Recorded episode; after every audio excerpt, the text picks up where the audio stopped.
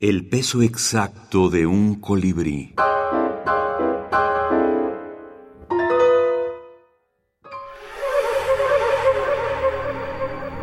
Variaciones sobre el sueño de Chuang Tzu. Fabián Vique.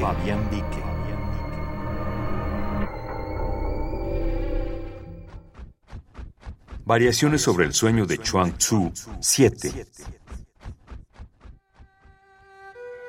Chuang Tzu soñó que era mariposa. Al despertar, no sabía qué clase de mariposa era y se puso a estudiar entomología. Así fue como China se ganó un innecesario especialista en lepidópteros y se perdió un gran filósofo.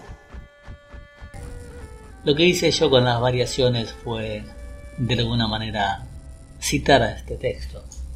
Quizás con solo poner un epígrafe hubiese bastado pero decidí jugar con esa ficción,